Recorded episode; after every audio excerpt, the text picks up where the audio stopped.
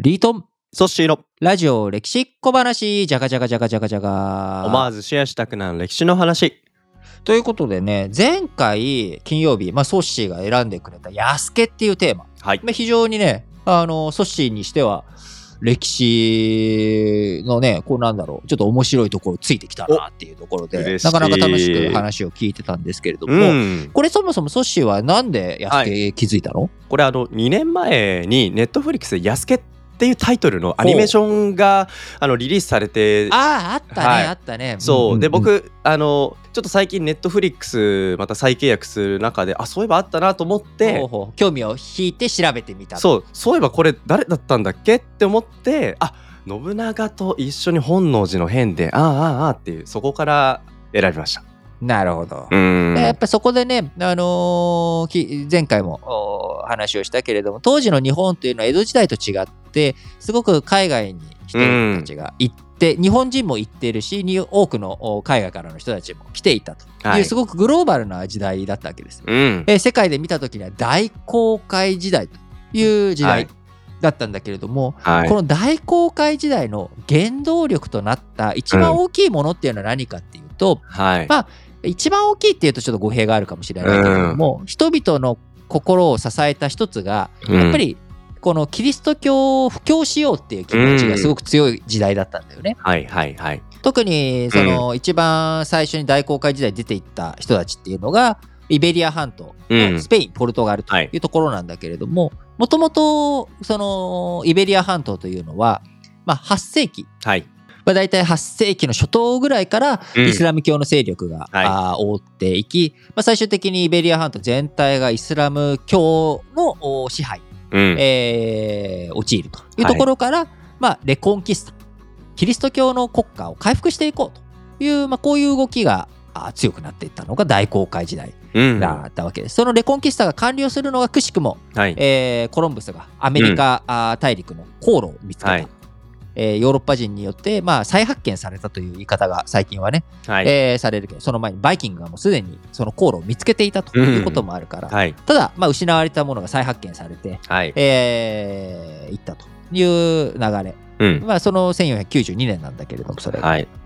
まあ、日本ではちょうどね、えー1492年というと戦国時代が、うん。初期が始まっているぐらいというところで、まあ、その大航海時代とこの盛り上がりと日本の戦国時代がぶつかったと。うん。で特に、まあ、日本においてもその海外との交流というものが非常に大切だったのは2つあったわけです。はいはい。一つはやっぱりそれは鉄砲。うん。で、ね、軍事力戦国時代なのでやっぱり軍事力をいかに強くするか。武器ですね。うん。武器。はい。で鉄砲自体は国産化っていうものがあっという間にね日本がうん。始めて、えーヨーロッパの、おはい。鉄砲技術っていうものを日本がうん豊かにしていくんだけれども、はい。じゃあそれでもう海外との付き合いが必要なくなったかというと、うん。そうではなくて、はい。えーその鉄砲の弾薬の原料になる。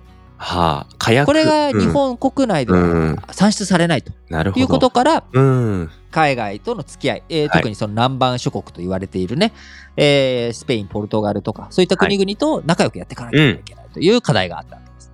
で、スペイン、ポルトガルのお求めていたものっていうものは、まあはいお金とかね、その交易、貿易っていうところも当然あるんだけれども、うんうん。それ以上に、はい。さっき言った通り、やっぱり、えーキリスト教を広めたいと。世界にひキリスト教のこうあまねく、うん。世の中にしたいと。はいうこういう野望を彼らは、あー胸に秘めていたわけです、うん。特にそのヨーロッパ側では宗教改革というねあのこれも有名なルターのうんうん。宗教改革、まあ、95箇条のね、あのーこう手紙的なうんあもの、まあ、これが1517年のことなのでまさに、えーこう戦国時代の、初期の頃に、まあ、そうですね。宗教改革というものうん。が始まり、はい。でヨーロッパの方でもその宗教改革に対するカウンターとしてうん。えー対抗宗教改革の流れの中で、イエズス会が生まれていったわけです。うんうんイエズス会というのはだから、まあ、カトリックからプロテスタントの流れに来たのが宗教改革でもう一度、まあ、カトリックの力を感じるのが対抗宗教改革。そう。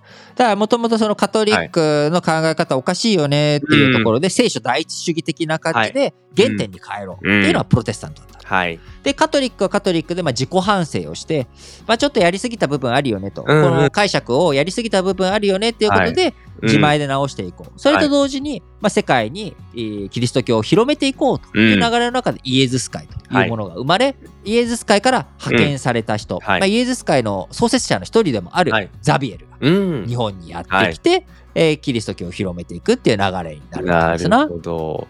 ザビエルさんが日本に来たのって、1549年に鹿児島に上陸ということなので、まさに、あのー1492年アメリカへの航路発見とうかね、ん。えーそしてこうインドおポルトガルがインドへの航路をこうアフリカ南回りで見つけたのが1498年とかかな、あまあ、そこから約50年の時を経て、はい。えーついに、えー日本にキリスト教がたどり着くという流れになってるわけですな。なるほど。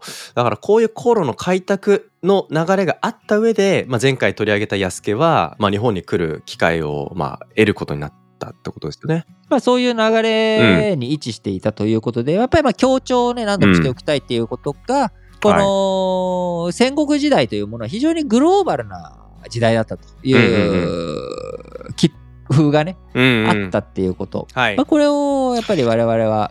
こう見ていかなければいけなくくて、今ただやっぱりそのグローバル化の流れの中でやっぱりこう新しい文化、キリスト教というものこれをどう受け入れるのかっていうこと、うん。日本の布教の中でまあこれをねこうどううん受け入れていくのか、中にはキリシタン大名といって、うん。